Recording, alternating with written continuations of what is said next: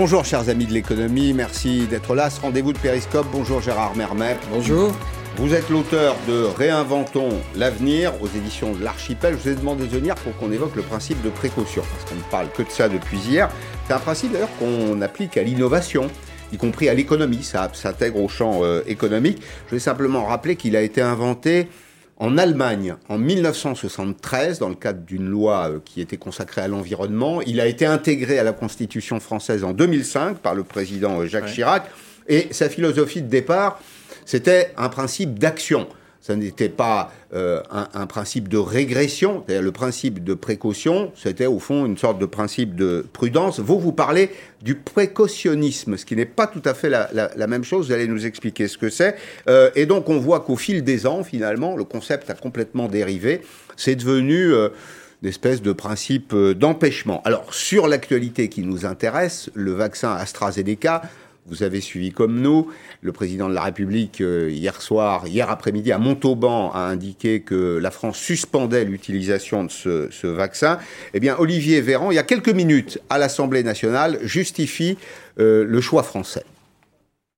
Ce que nous dit aujourd'hui l'Agence européenne du médicament, c'est que le vaccin est, est efficace et que la balance bénéfice-risque est favorable. Mais l'Agence européenne du médicament instruit pendant 48 heures à une échelle des scientifiques de toute l'Europe la déclaration d'un certain nombre de cas très rares de complications thromboemboliques qui pourraient éventuellement en modifier partiellement les indications. Monsieur le député, si nous décidions autre chose que d'écouter l'Europe, d'écouter l'ensemble des pays européens aujourd'hui et de dire nous nous donnons 48 heures de recul pour revenir avec confiance devant les Français, je le souhaite de tout mon cœur comme ministre et comme Français parce que vous savez quoi, monsieur le député, quand on aime son pays, on a envie qu'il s'en sorte et on fait tout pour l'aider et pas pour le tirer vers le bas.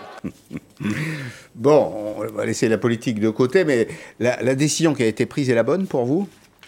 Non, pour moi, ça n'est pas du tout la bonne. Euh, mais il ne faut pas jeter la pierre à la France, qui fait partie de l'Europe et qui, donc, à ce titre, a, voulu jouer la carte européenne. Pour une fois, ben, c'est compréhensible. Mais euh, ce n'est pas raisonnable, ce n'est pas rationnel. Et moi, ce qui me frappe, c'est justement cette irrationalité qui s'est emparée de tout le mm. monde depuis le début de la crise, et puis singulièrement sur cette affaire d'AstraZeneca qui a, qui a cumulé les, les, fautes de communication, les hésitations. Les, enfin, en France, hein euh, non, en, Angleterre, enfin, en Angleterre, vous avez plus de 10 millions de personnes hein, qui ont été vaccinées avec AstraZeneca. La situation, la situation n'est pas du tout la même. Sans, problème apparent, hein, sauf les, les, effets secondaires habituels de tout, de tout vaccin.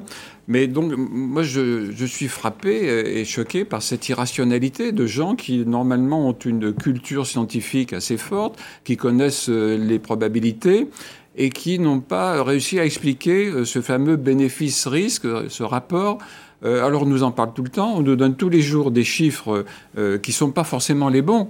Parce que le bénéfice ça veut dire quoi en l'occurrence? Ça veut dire que euh, c'est ce vaccin AstraZeneca par rapport à d'autres, parmi d'autres, il nous permet d'éviter donc potentiellement la Covid. La Covid, j'ai fait les calculs avant de venir parce que finalement on n'en dispose pas de ces calculs, il faut les faire soi-même. Mm-hmm. on a une chance sur 17 euh, de mourir euh, du, euh, d'attraper la Covid, hein, d'attraper le, virus, et une chance sur 700 d'en mourir en France. Hein. On parlera d'un risque plutôt que d'une chance. Si c'est une malchance évidemment, mais statistiquement c'est une chance. Bon, une probabilité. Euh, si on regarde ce qui se passe sur les thromboses, et c'est plus compliqué parce qu'on n'a pas beaucoup de chiffres très très précis, mais euh, c'est pas du tout le même ordre de grandeur. Euh, on a une chance sur 1000 euh, d'attraper une thrombose ou une forme de, thrombose, et une chance sur 10 000 d'en mourir. À titre de comparaison, on a une chance sur 17 000 d'être frappé par la foudre. Mmh. Donc vous voyez que c'est quand même pas très très fréquent. Mmh. Et on met sur le même plan ce risque si on supposait, ce qui n'est probablement pas vrai d'ailleurs, que les cas, les 30 cas de, thrombose dont on parle sont dus à l'AstraZeneca, à la vaccination, ce qui n'est probablement pas vrai, puisque dans l'ensemble de la population, mm. on a à peu près le, même nombre de cas, euh, ce serait encore très intéressant, formidablement intéressant de se faire vacciner mm. avec l'AstraZeneca. Mais parce que le rapport de risque et de bénéfice est considérable. Il, il est considérable. Alors, quand on, quand on a à faire un choix, notamment dans le cadre d'une innovation, c'est vrai qu'on fait la balance entre le bénéfice et les risques. C'est un peu l'équivalent euh, des contre-indications pour les médicaments que vous consommez. vous êtes victime d'hypertension, vous avez du diabète ou que sais-je, etc. Vous prenez des médicaments, il y a toujours éventuellement des contre-indications ou des effets indésirables. Mais à chaque fois, on s'assure que euh, euh, le coût n'est pas supérieur euh, à l'intérêt du, du, produit. Mais est-ce que c'est pas lié aussi au fait que en France, en particulier, on a assez faiblement la culture du risque et qu'on veut, dans tous les cas, une assurance tout risque oui, alors il y a un phénomène qui s'ajoute à cela, qui est, propre à la France, bien que la France ne soit pas le premier pays qui ait décidé de suspendre. D'ailleurs, globalement, à l'échelle européenne, on aurait dû attendre poser la question à l'AEM, l'Agence européenne du médicament, et attendre jeudi euh, pour prendre une décision éventuelle. La décision, c'est d'avance ce que sera, ce sera de dire ben, euh, il n'y a pas de risque, euh, faites-vous vacciner, sauf que beaucoup de gens, finalement, hésiteront encore plus qu'avant. Mais il y a ce facteur spécifique à la France. qui est que, vous savez, il y a les, fameux 4 P, prévoyance, prudence, protection, et je ne sais plus quel est le quatrième. Euh, et la France a choisi euh, comme P, euh, elle a choisi celui de la protection. et, le principe de protection et le principe de précaution, plus, précisément. Alors, elle l'a fait, vous l'avez rappelé, donc, dans, les années 90, sous l'impulsion d'ailleurs de l'Allemagne, c'est vrai, et notamment d'un penseur, d'un philosophe qui s'appelle Hans Jonas, Hein. Mais euh, on en parle depuis l'Antiquité. Hein. Euh, Platon euh, disait déjà que... En Jonas, c'est la responsabilité des individus, non pas pour le passé, mais pour l'avenir. C'est ce que les philosophes responsabilité et protection... L'heuristique de la peur, à quoi sert la peur? C'est la philosophie de Hans Jonas. La peur, elle, elle sert notamment à assumer ses responsabilités. C'est-à-dire qu'on est confronté au danger et ben, on est responsable des choix qu'on fait. Voilà, mais ça c'est aussi ce, que disaient certains euh, sociologues depuis longtemps, mais encore une fois, la responsabilité, c'est pas la même chose. Et c'est d'une certaine façon irresponsable euh, de pousser trop loin euh, le principe de précaution, comme Parce on fait en fait, France. Aujourd'hui, on vit dans une société qui est d'abord une société dominée par la technologie, c'est-à-dire qu'au fond, y compris dans le domaine de la science et des applications médicales de la science, on n'a jamais été aussi performant. Aujourd'hui, on est capable de soigner pratiquement toutes les maladies du monde et on voit qu'on fait des progrès régulièrement. On a bien vu à l'occasion de la Covid. On est dans une société technique et pourtant, les peurs, les croyances n'ont jamais été aussi fortes. Comment vous expliquez ça? Plusieurs phénomènes. Euh, d'abord, euh, la difficulté d'intégrer toutes les informations, le fait que ces informations sont souvent contradictoires avec euh, le développement massif, spectaculaire de la, de la fausse information, la fake news, pour prendre le terme anglais consacré. Euh, la peur aussi des gouvernants euh, de choquer euh, l'opinion publique. On voit bien que c'est ça qui est, un des facteurs, Olivier Véran n'en a pas parlé, mais c'est quand même un des facteurs principaux. Et derrière tout ça, la peur aussi d'être le sujet d'actions pénales, parce que les responsables, Olivier Véran, comme le président de la République, sont responsables pénalement en cas de problème. Et il y aura probablement des gens qui, pour des raisons louables ou, non, et probablement non, euh, attaqueront euh, en justice euh, les milices. Hmm. il y a déjà des actions qui, sont, qui commencent à être intentées. Donc on est dans une société où il est très très compliqué d'être courageux. Voilà. Mais plus la science avance, plus le doute est grand. Oui, alors la société avance. Alors il y a toujours cette ambivalence de la science hein, qui donne d'un côté euh, l'énergie nucléaire qui permet de, nous éclairer, de nous chauffer, etc. Et de l'autre la bombe atomique. Euh, chaque, ça a toujours été comme ça tout au long de notre histoire. Mais globalement, quand même, quand on regarde les choses, euh, c'était pas mieux avant. Donc c'est bien grâce à, cette, à, ce courage, à ce, cette prise de risque que l'humanité mmh. a avancé depuis mmh. ses origines. Donc on est passé du principe de précaution à ce que vous appelez le précaution c'est-à-dire qu'on ne prend plus de décision. Oui, et, c'est, euh, j'ose dire que c'est un peu un mot qui est de la même famille que euh, le euh, populisme, dont on parle aussi, que le... Il y a une forme de populisme scientifique, c'est ça que vous dites? Oui, c'est de même nature, c'est-à-dire qu'on veut le statu quo, on veut euh, éviter de prendre des risques, on veut ne pas faire de vagues, etc. Euh, sauf quand c'est euh, pour mettre en, cause les autres qui seraient les responsables de, tous nos maux. Donc c'est la traduction d'une forme d'absence de, courage qui est vraiment préjudiciable à, l'avancée de la société. Avec parfois des euh, intuitions à géométrie variable de, l'opinion. Regardez par exemple le, reconfinement. on ne sait pas ce que va décider le président de la République dans les jours qui viennent. On en mesurera d'ailleurs l'impact économique tout à l'heure éventuel avec euh, euh, Philippe Wechter. mais aujourd'hui, le vrai danger, c'est le virus. Et donc la réponse, ce serait le reconfinement. Et pourtant, personne personne en France ne critique euh, la décision du président de la République qui a été de sursoir. Il n'a pas décidé. Euh, en revanche, on remet en cause des principes scientifiques qui sont euh, des principes établis, démontrés. Et ce qui est scientifique, c'est ce qui est réfutable. Alors, les croyances, elles ne sont pas réfutables, les connaissances, elles, elles le, elles le sont. On va écouter simplement ce qu'en disait euh, ce matin Alain Fischer. Alain Fischer, c'est monsieur euh, vaccination. Alors, il va prononcer un mot euh, sur lequel on, va échanger, c'est le mot de transparence. Il dit que, en effet, nous devons de la transparence, en tout cas le gouvernement doit de la transparence à l'opinion et aux Français. Le début de la confiance, c'est la transparence. Hmm. Et nous sommes dans cette situation-là.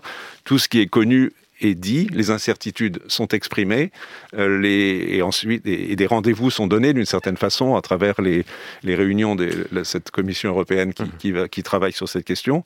Euh, on ne peut pas ne pas échapper à cette transparence. Je pense que si on n'était pas dans ce cadre-là, alors là, vous, médias et d'une manière générale, la population, les concitoyens seraient tout à fait légitimes à dire euh, que nous ne pouvons pas avoir confiance dans une campagne de vaccination où on nous cache des choses. Alors, il y a la question de la transparence, mais moi j'en pose une autre à côté, qui est celle de la foi que nous avons dans euh, la parole euh, scientifique. Oui, alors le mot foi, il est euh, ambivalent, je l'admets, du mot confiance, ou, plus exactement c'est le contraire. Euh, on n'a plus confiance euh, dans les autres, on n'a plus confiance dans la science, et tout ce qui se passe en ce moment, d'ailleurs, alimente, nourrit euh, cette méfiance à l'égard de, la science. Et c'est bien dommage, parce qu'on n'a encore pas trouvé d'autres moyens que, par exemple, le vaccin pour sortir d'une pandémie comme celle que nous connaissons. Et, on devrait être béat d'admiration devant la science qui nous a fourni en quelques mois ce, vaccin miraculeux dont personne ne pensait qu'il serait euh, possible euh, à si court terme.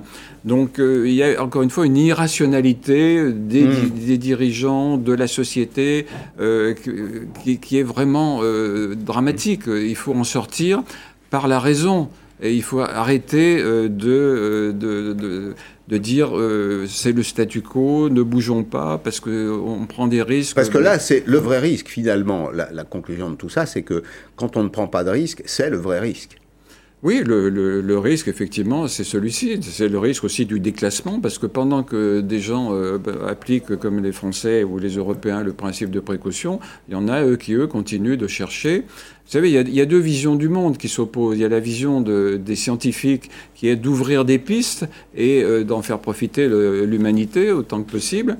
Et puis, il y a la vision légale, euh, le, ce que j'appelle moi le petisme par rapport à ce qu'on pourrait appeler le gigantisme, euh, qui est de, de, plutôt de fermer des pistes, ou en tous les cas de les enfermer dans des réglementations un, peu stériles. Vous pensez que le vaccin AstraZeneca va survivre à cet euh, épisode-là? Oui, je le pense, parce qu'on en a tellement besoin, et puis les, raisons de, de, suspendre sont tellement faibles que ça va finir par se savoir. Mhm. Alors, il y a en France un courant anti-science, ça pèse sur l'économie. Hein. Si on fait un peu d'économie du droit ou du, droit de l'économie, euh, indifféremment, on s'aperçoit que plus on multiplie les normes, plus on multiplie les contraintes, plus on détruit de la, valeur.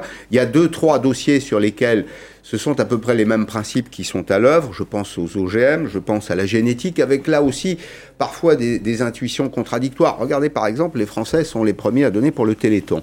Qu'est-ce que c'est que le Téléthon? C'est de la génétique en réalité. C'est de la modification génétique. C'est-à-dire que les Français financent la modification génétique, ils la refusent pour les plantes. C'est très étonnant, à tel point qu'on a reçu aujourd'hui ce tweet d'un petit clin d'œil de François Montbois, qui vient de temps en temps dans cette, euh, dans cette émission, et il dit, vous imaginez une armée européenne engagée dans un conflit sous les ordres de dirigeants obéissant au principe de précaution. Évidemment, c'est un raisonnement par l'absurde, mais c'est un raisonnement qui en dit long sur la situation dans laquelle nous sommes aujourd'hui. Bien sûr, et puis euh, il faut savoir aussi qu'il y a en permanence un, débat euh, philosophique, mais aussi pratique, euh, entre sécurité et liberté. Plus de sécurité, c'est moins de liberté, qu'on le veuille ou non. Donc il faut faire un arbitrage plutôt intelligent, euh, de préférence, entre ces deux valeurs. Mais euh, nous, nous avons tendance à choisir plutôt la sécurité. C'est au détriment de la liberté. Alors on peut euh, le regretter ou non, selon sa sensibilité. En tous les cas, sur le long terme, je pense que ceux qui sont favorables à la liberté vont gagner, en tous les cas économiquement. Vous vous ferez, question personnelle, vous n'êtes pas obligé d'y répondre, vous vous ferez vacciner avec le vaccin AstraZeneca? Bien sûr, bien sûr. Sans, aucun, sans, aucune, hésitation. J'ai regardé les études qui ont été publiées, j'ai regardé les, reproches qu'on fait éventuellement au, vaccin, et il n'y a rien. Le, dossier est vide. Hmm. Merci, merci Gérard Mermet d'être venu dans Périscope.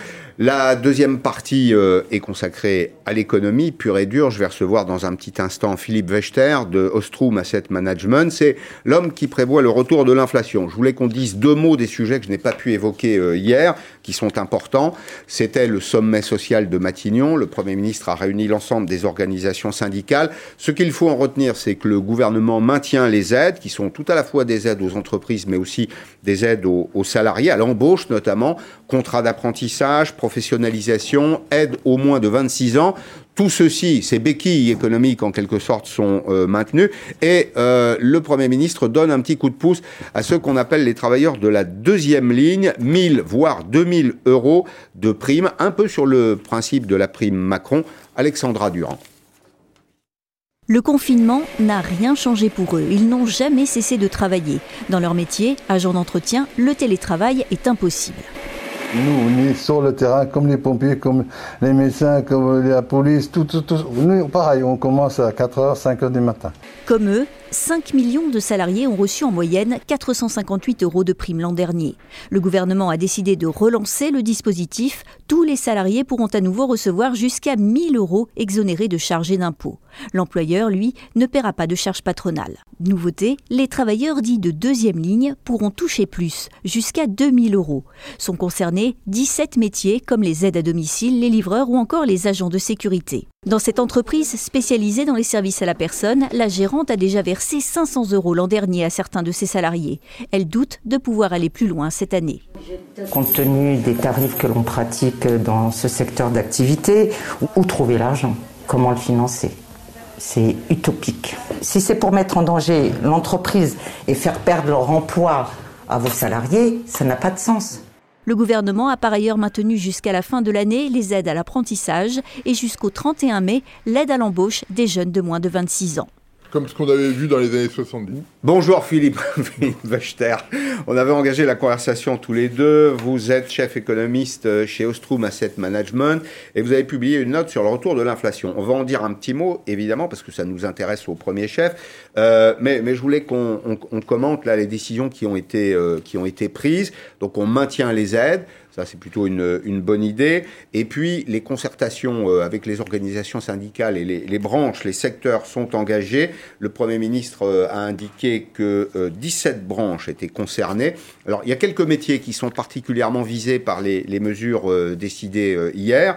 Par exemple, vous voyez, les caissières dans les supermarchés, caissiers, caissières d'ailleurs au passage, les agents d'entretien, le secteur des transports, de la sécurité, euh, le personnel d'aide à domicile. Au total, ça fait quand même 4 600 000 personnes concernées. C'est euh, l'idée, c'est celle de, de, rééquilibrer. On aide beaucoup les entreprises, on aide aussi les salariés. Essentiel parce que on a besoin de consommation immédiate. Oui, et puis ce sont ceux qui ont été en première ligne dans les, dans les différentes périodes de confinement. Donc, il est il peut paraître assez normal que la République les, euh, les récompenses d'une certaine manière, parce que euh, ceux qui ont pu télétravailler n'étaient pas du tout dans la même configuration et n'ont pas eu le même, euh, le même type de risque, à la fois sanitaire et en termes de, en termes d'emploi et de revenus. Donc ça, ça, peut être une, quelque chose voilà, d'assez normal à, à, mettre en œuvre. Alors c'était une journée un peu étonnante hier, parce qu'au même moment, on avait un sommet social à Matignon un des sujets, c'était euh, désarmer les aides, c'est-à-dire prévoir le retour à la normale. Et puis au même moment, le président de la République, euh, qui était à Montauban, annonçait la suspension euh, du vaccin AstraZeneca, provisoire, certes, mais on voit que ça marque un temps d'arrêt dans la vaccination. Et tout le monde a compris qu'il y a un lien entre la politique de vaccination et, et le retour à la normale. Comment on va s'y prendre précisément pour réduire les aides? Est-ce qu'il faut d'ores et déjà y penser? Ah ben, Il faut y penser parce que c'est... on, doit faire l'hypothèse que la vaccination va redémarrer. L'Agence européenne du médicament cet après-midi disait on pense que tout est plutôt favorable au, vaccin et, donc c'est un, élément clé euh, pour la reprise. On voit d'ailleurs, par exemple, aux États-Unis, depuis euh, quelques semaines, la vitesse à laquelle euh, les vaccinations se sont accélérées.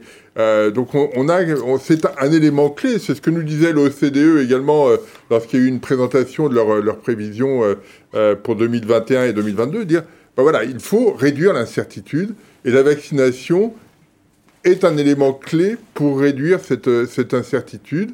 Et donc, il faut que euh, les choses reprennent. Et dans, dans ce cas-là, eh bien, si euh, euh, l'activité redémarre parce que les gens sont moins inquiets, eh bien, il va falloir dégonfler un certain nombre d'aides qui ont été mises en place, qui ont été nécessaires, mais qu'il faut réduire parce qu'on revient sur une situation peut-être plus normale au cours des prochains mois. On voit un boom de la consommation aux États-Unis plus la campagne euh, vaccinale progresse, plus la consommation euh, reprend. On peut s'attendre à un même effet euh, en France.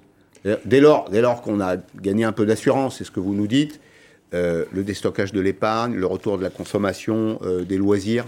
Il y, a deux, il y a deux choses. aux États-Unis, il y a effectivement, on va avoir encore un, boom de, de, la consommation parce que l'État dépense des sommes folles vis-à-vis du consommateur. C'est-à-dire que euh, si vous êtes une famille avec euh, deux parents, deux enfants, vous touchez une subvention de 5600 dollars. Euh, si vous avez moins de 75 000 dollars de, revenus. Donc c'est beaucoup. Et donc ces, ces, revenus vont être dépensés. il y a eu il y a quelques semaines le versement d'une prime de 600 dollars mhm. du même type. Les gens l'ont dépensé, on l'a vu dans les chiffres du, mois de janvier. Alors pas, aux, États-Unis, on est, on, est très, on est un peu plus dépensier, c'est-à-dire qu'on épargne peu, le taux d'épargne est très faible aux États-Unis. Oui, mais imaginez que euh, sur euh, les, les, revenus médians en France, les revenus entre, mettons, 1500 et 2000 euros, euh, vous versiez une prime de 1400 euros, en transformant en euros, à ces personnes-là.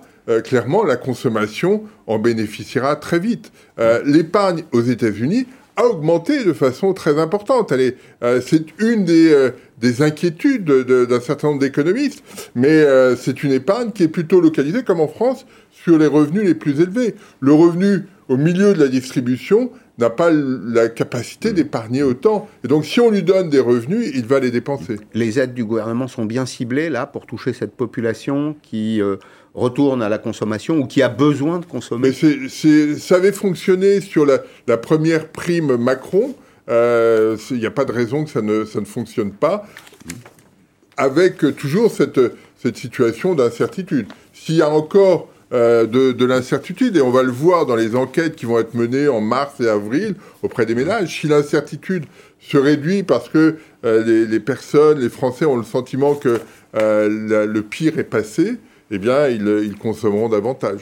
Vous, vous, faites comme l'INSEE, vous prévoyez, vous, plutôt une deuxième partie d'année très dynamique, une première partie un peu, un peu atone ou euh, oui, avec une croissance faible. Un peu compliqué parce qu'il euh, il y a encore beaucoup d'éléments qu'on ne maîtrise pas. on le voit avec euh, cette histoire du, du vaccin AstraZeneca, mais on peut imaginer que dans la deuxième partie de l'année, euh, une bonne partie, c'est l'objectif du gouvernement, une bonne partie des Français seront vaccinés, et donc la question euh, sanitaire se posera très différemment. On a besoin d'y croire, hein, Philippe Wechter, parce qu'on va quand même depuis un an de mauvaises nouvelles en mauvaises nouvelles.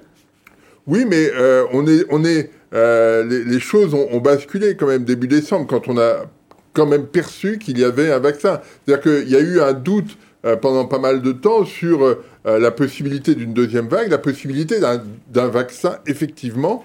Euh, mais maintenant, ces vaccins existent et a priori euh, sont efficaces. Alors, je voulais qu'on évoque également les travaux de l'Institut Sapiens, qui a mesuré que, au cours des deux premiers confinements, vous avez évoqué tout à l'heure la situation des télétravailleurs, les deux premiers confinements ont permis à 40% des salariés en France leur ont permis de travailler à distance. Et tout ceci euh, le télétravail donc a permis de sauver entre 216 et 230 milliards d'euros de PIB. C'est ce que dit euh, l'Institut Sapiens. C'est aussi une leçon euh, économique et sociale pour l'avenir, ça. bah, C'est une, un, bouleversement du marché du travail. C'est-à-dire que d'un seul coup, la technologie a permis, euh, au moment du premier confinement, moi je trouvais ça absolument spectaculaire, euh, nous on nous a dit, euh, demain, vous travaillez tous de chez vous. Et ça a fonctionné. Et vous l'avez fait. Oui. Et, et, l'activité n'a pas été bouleversée dans, le, dans notre secteur, qui est le secteur que je connais. Donc, euh, si on n'avait pas eu ça, on n'aurait pas pu effectivement aller, euh, aller travailler dans les mêmes conditions. Et euh, de ce fait-là, il y aurait eu une baisse d'activité globale beaucoup plus importante que celle qu'on a connue. 230 milliards d'euros de, de, PIB, c'est presque 10%. Hein oui, oui. C'est 10% d'une année. C'est important. Alors, je n'ai pas le, détail de, de leurs calculs, mais on a, on, on, on, a, on jamais été sur la France, par exemple, euh, avec cette situation qui a été observée aux États-Unis, qui a été brève heureusement, mais de perdre 20 millions d'emplois sur un mois, ça avait été absolument considérable au mois d'avril, parce qu'il n'y avait pas eu ce, un basculement aussi, aussi rapide euh, mm. vers le télétravail. Ça s'est euh, repris depuis, mais mm. il y avait eu une, une, surprise, un effet de surprise tout à fait spectaculaire. Alors, vos dernières publications indiquent, prophétisent, si vous me permettez la formule, un retour de l'inflation. Euh, c'est lié à quoi? C'est lié euh, à la politique euh, très accommodante de la BCE C'est lié au besoin de reconstituer les marges des entreprises? Non, c'est pas à court terme, il n'y en a pas. Hein. on va avoir un peu d'inflation en 2021 parce que le prix du pétrole est, est plus proche de 70 dollars que il 40 dollars. dollars. Voilà. L'année dernière, on était à 43 dollars en moyenne, donc on va avoir cet effet-là. Non, c'est pas cette idée. C'est pas l'idée que l'inflation va s'accélérer en 2021 ou 2022. C'est l'idée que on voit bien dans cette crise euh, qu'il y a euh, des secteurs qui sont fortement fragilisés. Le transport aérien, le tourisme, l'hôtellerie, et puis d'autres. Et il y a d'autres secteurs qui vont, qui vont émerger et qui vont être les sources de, la croissance de demain. Et moi, mon, sentiment est que ce, ce choc, cette situation, ressemble un petit peu, toute chose égale par ailleurs, à ce qu'on avait connu au premier choc pétrolier. Premier choc pétrolier, le prix du pétrole est multiplié par 4 en, une nuit quasiment, et il y a un certain nombre de secteurs industriels qui ne sont plus profitables. Il faut changer la donne. Et on avait observé à l'époque euh, que, que l'inflation avait facilité la reconstruction de la croissance potentielle. C'est-à-dire qu'on était arrivé dans cette crise avec une économie mmh. On en est sorti dans une économie de service. Ça. Et on a eu des, ajustements très importants et l'inflation a permis, a facilité ces ajustements. Et je pense qu'on peut avoir des choses un peu similaires. On ne fera pas exactement la même chose. Et puis l'autre point, c'est que euh, jusqu'à présent, l'ajustement face à cette crise euh, s'est fait via uniquement la dette publique. La dette publique a augmenté de façon très importante. Euh, on peut s'en plaindre, mais on ne peut pas considérer que ce soit le seul instrument par lequel on ajuste la macroéconomie. Et donc euh, l'inflation peut être un, facteur euh, d'ajustement. Alors l'idée, c'est pas 20% d'inflation, c'est de, euh, de dépasser un peu les, cibles des banques centrales qui sont à 2%. à 2%. Voilà, c'est d'arriver vers 4-5% d'inflation de façon temporaire, mais pour faciliter la reconstruction de la croissance et du, de, la structure On parle bien de l'inflation générale, ce ne sont pas des chocs d'inflation par secteur. ça aura une traduction euh, dans le, pouvoir d'achat des ménages. Absolument. Et ça permettra aussi, probablement, euh, de modifier un peu les, règles d'indexation. Parce que si on reconstruit la, croissance potentielle, il faut que les actifs aient des incitations à travailler et, euh, et qu'on ait des, probablement des transferts de revenus des, des, retraités vers, vers les actifs. Ce que vous dites là, en substance, c'est que cette inflation, elle doit servir à l'emploi. Absolument. Absolument. C'est l'élément clé pour que euh, euh, on, ait la capacité, on donne les capacités demain euh, d'être, d'avoir une, structure d'activité plus adaptée à l'environnement. Alors, je voulais qu'on dise aussi deux mots d'une initiative des parlementaires l'AREM. Certains d'entre eux souhaitent que la France profite des taux bas en ce moment, encore bas en tout cas, pour euh, emprunter 70 milliards d'euros qui seraient dédiés euh, à des obligations, d'abord à un plan de relance euh, écologique via des obligations vertes. Alors, c'est de la bonne dette parce que c'est de, de l'investissement. On sait qu'il y a une mauvaise dette, c'est celle qui finance les, les, dépenses courantes. Est-ce que c'est une bonne idée? Est-ce qu'il faut en profiter maintenant? J'avais écrit quelque chose il y a un, an ou deux là-dessus. Oui. Et, et je disais, que diront nos petits-enfants dans 50 ans euh, quand euh, ils auront 4 euh, degrés de plus que ce qu'on observait avant l'ère industrielle, en disant mais pourquoi n'avez-vous pas profité de taux d'intérêt bas à cette époque-là pour faire les investissements nécessaires, ce qui nous aurait permis aujourd'hui d'être dans une situation climatique beaucoup plus confortable. Hmm. Donc effectivement, profitons de ces taux d'intérêt euh, bas pour, euh, pour basculer et pour euh, faire la rupture dont, on a, dont on a besoin parce que on voit qu'il y a des moyens considérables à mettre en œuvre pour faire cette transition énergétique. Eh bien, profitons de, taux d'intérêt très bas pour le faire et on n'aura pas de ce fait-là à rougir devant nos petits-enfants. Emprunté d'ailleurs pour soutenir la, la relance et une relance vertueuse. Regardez d'ailleurs, quel est le taux d'endettement des entreprises. Il y a beaucoup d'entreprises, il y a beaucoup de secteurs qui auraient besoin aujourd'hui d'investissements euh, additionnels. Regardez, euh, vous voyez, alors on, voit que la France, c'est la ligne du haut, l'endettement des entreprises a augmenté. Au même moment, c'est le, deuxième tableau qu'il faut euh, saisir, le taux de marge des entreprises, ça c'est France 2020, lui a baissé, il est passé de 33,3 à 29,3% On a des entreprises qui sont fragilisées, certes endettées, mais elles ont besoin aujourd'hui d'un coup de pouce, notamment pour modifier les process de production, pour dans certains secteurs, je pense à l'automobile, l'aéronautique, euh, la chimie, enfin il y en a beaucoup d'autres, décarboner la production. Absolument, c'est quelque chose d'absolument nécessaire. Et je pense que là-dessus, euh, l'investissement public a certainement un rôle à jouer d'impulsion, d'incitation pour que euh, effectivement ces, entreprises euh, soient prises dans une espèce de, dynamique collective euh, qui, soit, qui soit plus favorable. Merci beaucoup Philippe Wechter. Dans un petit instant, la deuxième partie de Périscope avec l'Observatoire de l'emploi des entrepreneurs, Anthony Streicher. Vous allez voir que finalement, en première ligne, et je vais même dire que devant les premières lignes, les éclaireurs, il y a les chefs d'entreprise les petits chefs d'entreprise, notamment les TPE de moins de 5 salariés. 33 000 d'entre eux, 33 000 d'entre eux ont perdu leur emploi et leurs revenus au cours de l'année 2020. Que peut-on faire pour les aider, pour soutenir le tissu économique, notamment des TPE, des PME en France? À tout de suite.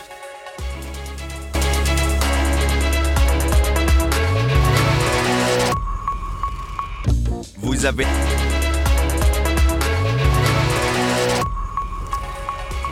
La deuxième partie de Périscope, nous sommes euh, ensemble jusqu'à 17h avec euh, Anthony Strecher. Bonjour, merci d'être là. Euh, vous venez avec votre observatoire de l'emploi des entrepreneurs. Vous dirigez une association, présidez, c'est ça, une association? Présidez, tout à fait, merci. Allez, et vous le faites de façon bénévole d'ailleurs, au passage, hein, qui s'appelle la garantie sociale des chefs d'entreprise. On va rappeler simplement que les chefs d'entreprise sont très exposés au cours de cette crise. Les salariés ont bénéficié du chômage partiel, de l'activité euh, partielle de, longue durée. Le chef d'entreprise, c'est quelqu'un qui est profession libérale, il est mandataire social, il cotise pas, évidemment, au, chômage, et bah, quand l'activité s'arrête, il n'a plus de revenus. Alors bah, merci de m'accueillir. Donc oui, je suis Anthony Stréchard, je suis le président bénévole de l'association GSC qui a été créée un peu plus de 40 ans par les organisations patronales. Et je suis, bah, qui dit bénévole, c'est que j'ai une vraie activité qui est celle-ci de chef d'entreprise. Vous êtes chef d'entreprise, Je suis chef d'entreprise que j'ai cofondé il y a une dizaine d'années. On a commencé à zéro, maintenant on est 26 salariés et on a 24 000 clients à travers la France dans le B2B. Donc la connaissance et l'ADN du territoire de la connaissance de chef d'entreprise. Bah, je le connais, je le vis un peu au quotidien. Alors aujourd'hui, et vous disiez justement euh, quelque chose qui est important, c'est quoi l'entrepreneuriat en France? Aujourd'hui, les 3 millions d'entreprises en France, elles sont réparties comment? C'est beaucoup de petites entreprises. C'est beaucoup de petites entreprises, mais vous avez 1,2 million de ce que l'on appelle les TNS, les travailleurs indépendants. Vous avez 800 000 professions libérales. TNS, ça veut dire travailleurs non salariés. Non salariés, mais qui vivent son activité. Si son entreprise est rentable, bah, ça lui permet de se dégager un revenu. Vous avez 800 000 professions libérales, vous avez à peu près 500 000 euh, auto-micro-entreprises, et vous avez 80 000 euh, présidents de SASAS, 700 000 gérants majoritaires de SARL. Donc vous avez une foultitude. C'est ça l'entrepreneuriat en France qui est fantastique. C'est que c'est quoi? C'est l'artisan du coin, c'est le fleuriste, c'est le boucher, Mhm. c'est le patron de TPE, le petit imprimeur euh, dans la zone industrielle à côté du village. C'est ça, c'est le poumon économique de l'entreprise. Et bien souvent, le poumon, on en a besoin, mais on ne sait pas qui il est. Et, et surtout, on ne sait pas bien le protéger aujourd'hui parce que les chiffres que vous apportez sont les suivants. 33 000 chefs d'entreprise ont perdu leur emploi en 2020, c'est votre, c'est votre étude. Et euh, vous observez, alors là on va faire un petit mot de commentaire, que 90% de ces euh, 33 000 personnes dirigeaient une petite entreprise. Alors le premier constat qu'on peut faire, c'est de se dire que la taille est un facteur de fragilité. Alors on peut se dire, première chose, on peut se dire, ouf, au final, c'est vrai que ça a baissé. Il n'y a que 33 000 hommes et femmes. C'est 90 personnes par jour qui perdent leur activité, qui se retrouvent sans rien. 90 par jour actuellement. Pas de chômage, pas de chômage, revenus. Rien, rien. C'est votre sirette, vous êtes passé au tribunal de commerce, vous avez votre liquidation et vous ressortez, vous avez rien. Donc ça, il faut quand même donner ce chiffre. Et aujourd'hui, on se peut dire 33 000, bah, c'est quand même énorme. Sauf que c'est un petit peu le problème, c'est que c'est diffus, c'est toutes les entreprises qu'on le connaît au quotidien à travers la France. Donc ce premier chiffre, il est très conséquent. Le- la situation, la crise sanitaire a soufflé tout un nombre d'entreprises. D'autres ont été énormément soutenues, parce qu'il faut signer aussi qu'aujourd'hui, le gouvernement a fait des choses qui sont gigantesques en termes d'aide et de soutien aux On n'a entreprises. jamais dépensé autant d'argent public pour soutenir l'économie. Pour l'économie, En temps de paix. pour l'entreprise, Ouais. mais on a oublié quelqu'un, c'est le chef d'entreprise. Ouais. Celui-ci, c'est lui le premier chef de cordée, c'est le premier qui va créer l'agence. Et donc là, qu'est-ce qu'on a observé dans l'observatoire qui, a été mis en place avec Altares depuis 5 ans, qu'on suit vraiment Bah, on va s'occuper d'eux, on va s'intéresser à fin de compte qu'est-ce qu'ils Mhm. deviennent et qui ils sont. Eh ben précisément, le sort des petits patrons, on va regarder, on le disait, pas éligible au chômage. Euh, parfois, il y a une assurance, hein, on peut souscrire une assurance personnelle au chômage. Il y a très peu de chefs d'entreprise qui le font en réalité parce que ça coûte très cher et que c'est une couverture qui, est, qui est non, plutôt je- moyenne. Je ne peux pas vous laisser dire Bon, ça. vous allez le dire après. Non. Mais comment vivent-ils cette période sans activité, souvent sans revenu À Lille, deux exemples, deux exemples avec Sébastien Ambert. Ce restaurant de centre-ville à Lille est fermé depuis 5 mois. Franck, le patron, nous ouvre les portes exceptionnellement. À l'intérieur, tout est figé, les salariés ne sont pas là, ils sont tous en chômage partiel. Et habituellement, Franck touche un salaire en fonction du résultat économique de son restaurant. Et c'est bien là le problème, car avec la fermeture, il n'y a plus de chiffre d'affaires. Franck touche quand même 30% de son salaire d'avant grâce à la trésorerie. Pour cela, il a quand même dû faire un prêt garanti par l'État. Aujourd'hui, le PGE sert à payer les charges, mais également une partie de mon salaire que je vais devoir régler plus tard, oui. Donc vous, vous touchez un salaire qui est en fait un prêt. C'est ça. Franck a un statut particulier. Il est un travailleur non salarié, comme ça se pratique beaucoup dans la restauration. C'est aussi le cas d'Olivier, un autre restaurateur lillois, mais lui ne touche aucun salaire depuis un an. L'entreprise n'a pas pu me payer depuis mars 2020. Ça fait un an. Ça fait un an. Pour bien comprendre, précisons que l'État aide les entreprises et non pas les dirigeants. Nuance. Alors Olivier a dû demander à sa banque une faveur. Puisque j'ai un prêt immobilier, ma banque m'a permis de décaler et de faire un report d'échéance pour 12 mois. Sauf que là, en mars, ça va être terminé. Et il est clair que si, à partir de avril, je ne peux pas me payer, je suis dans l'incapacité de rembourser mon prêt immobilier. En France, on estime que 3 millions de petits patrons ne touchent plus de salaire à cause de la crise. On a mis un fonds social pour ça. Vous euh, confirmez 3 millions de petits patrons? 3 millions. Aujourd'hui, 97% des chefs d'entreprise, quand on a fait un sondage avec l'IFOP, euh, revendiquent le devoir d'être informés, de dire qu'il il est intéressant, on devrait être informé d'avoir, de mettre en place une solution. Seulement 1% des chefs d'entreprise mettent en place quelque chose. Et quand on les sonde et qu'on les interroge, 6 fois sur 10, les gens, les chefs d'entreprise, les hommes et femmes, n'ont jamais, je dis bien, jamais eu l'information, au moins une fois dans Alors, toute leur vie. de quelle information vous parlez? C'est la- le, le fonds d'assurance auquel que on peut souscrire pas d'assurance, c'est de dire l'entrepreneuriat c'est quelque chose de dangereux. Ouais. Donc à un moment donné, quand on part dans une aventure, on se prépare. Et Ouais. quand on ne donne pas l'information, comment voulez-vous choisir en toute connaissance de cause?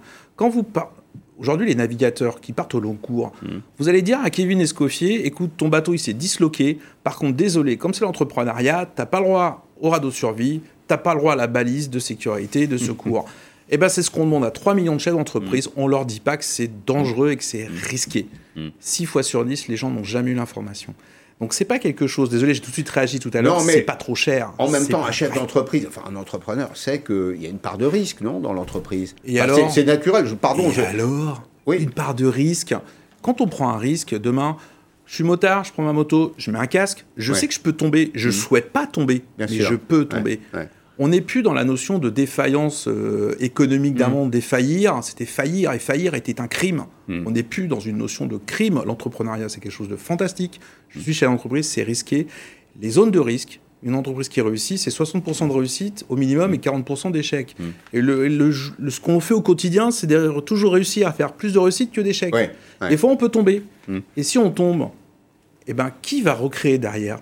De l'emploi Qui va repartir, rebondir Bien souvent, c'est les hommes et les femmes qui sont déjà tombés une fois, qui ont pris de l'enseignement et qui vont, de la- euh, qui vont de l'avant. Mais vous avez vu là dans ce, dans ce reportage, vous avez des chefs d'entreprise, vous avez des cafés, euh, cafetiers, restaurateurs à, à Lille. Bah, c'est des gens qui ont euh, bénéficié d'un petit coup de pouce de l'État. Alors, le coup de pouce de l'État, c'est à l'entreprise. Vous avez compris qu'ils se payaient, il se payait à minima d'ailleurs, hein, il prend un tiers de son salaire euh, sur euh, euh, ce qui lui a été donné par, euh, pour sauver l'entreprise par, par l'État. Et c'est vrai que s'il n'y a plus de chef d'entreprise, il n'y a plus d'entreprise. Donc ça se justifie parfaitement.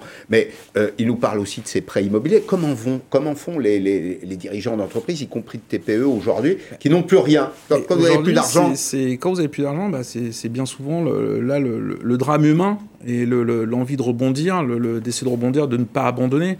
Aujourd'hui, l'association, on a créé au moment de la, la crise, la, la première crise, on a créé un fonds social pour nos adhérents pour aider justement le chef d'entreprise qui ne se rémunérait plus, qui met je mets tout dans l'entreprise, je préserve l'emploi, j'essaye coûte que coûte, je me rémunère plus.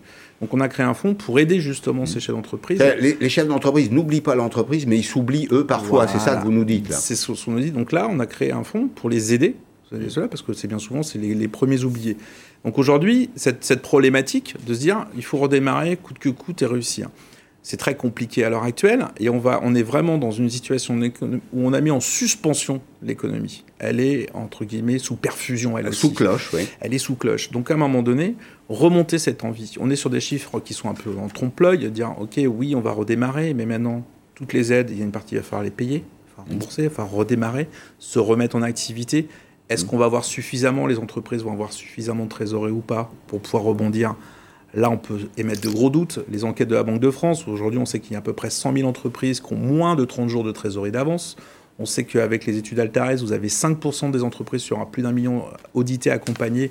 5% sont non viables économiquement. Donc à un moment donné, bah, ça fait 50 Structurellement déficitaire. Structurellement déficitaire. Donc là, on se dit oui, ça va être très compliqué de relever les manches, de remonter sur des gens qui sont en détresse. Mais qui sont les plus résistants? Quelles sont les, les entreprises? Est-ce qu'il y a une entreprise type, euh, euh, sa taille, son secteur, qui résiste mieux que les autres Est-ce qu'il y a quelque chose à comprendre de ce qui se passe? Alors aujourd'hui, ce qui est à comprendre, c'est qu'il faut surtout pas jouer aux apprentis sorciers avec les chiffres. Parce Ouais. qu'aujourd'hui, bien malin, celui qui est capable de donner une étude macro très véridique.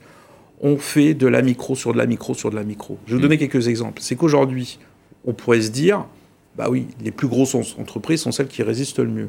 Dans notre baromètre, ce qu'on a relevé, ceux qui ont eu le fort, une forte augmentation, ces entreprises faisant un chiffre d'affaires de plus de 2 millions d'euros. Augmentation de quoi Une augmentation en termes de nombre de défaillances. De Qui ont défaillances. été soufflés, qui sont tombés, qui ont soufflé en 2020.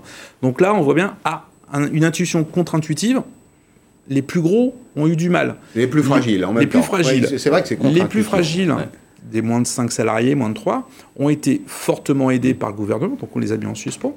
Sauf que quand on décrit, détricote et qu'on regarde un petit peu dedans, vous avez des secteurs qui ont été totalement oubliés, ce que j'appelle les, ce que l'on appelle les fameux angles morts. On, on va voir d'ailleurs à l'écran, là, le, on a fait une petite in- infographie sur les secteurs les plus touchés. Les secteurs les plus touchés, construction, commerce, commerce de détail, ceux qu'on a appelés d'ailleurs les commerces non essentiels, la restauration, euh, les services aux, aux entreprises. Mais je vous laisse poursuivre. Bah, c'est cela justement. Les commerces sont essentiels. Le, le- le service aux entreprises et entreprises de B2B. Le, le- le commerce, le service de, euh, pour le particulier. Les coiffeurs, les, euh, les esthéticiennes, Ouais. le sport, qui étaient au début, de prime abord, pas visibles, qu'on n'a pas vu, qu'on a raté au démarrage. Donc ceux-là, ben, ils ont pris, entre guillemets, désolé de l'expression, ils ont pris cher. Ouais. Et en fin de compte, il y en a qui ont été soufflés, ils sont tombés. Mhm. Donc ces entreprises-là, à un moment donné, bah, les chefs d'entreprise, ils sont repartis avec rien. Je répète le mot, Rien. Et à la base, pour anticiper, on leur avait pas dit qu'il était possible de faire quelque chose, qu'il était possible d'anticiper. Bien souvent, la seule chose qu'on leur dit, c'est que vous êtes entrepreneuriat, c'est le risque, et donc à ce moment-là, vous êtes un winner, et point. Bon, c'est le rôle de votre association. Pour terminer, je renvoie euh, à votre association GSC. C'est la garantie sociale pour les chefs d'entreprise. Si vous êtes concerné, si vous nous suivez, j'imagine que vous avez toutes les réponses à, fournir. Merci d'être venu. Merci d'être venu aujourd'hui dans, dans, Périscope. On s'arrête là parce qu'Arlette Chabot arrive. Elle est très ponctuelle, Arlette Chabot. Et donc, je vais lui rendre l'antenne à l'heure. Merci de votre fidélité. À demain, 16h en direct sur LCI. À demain.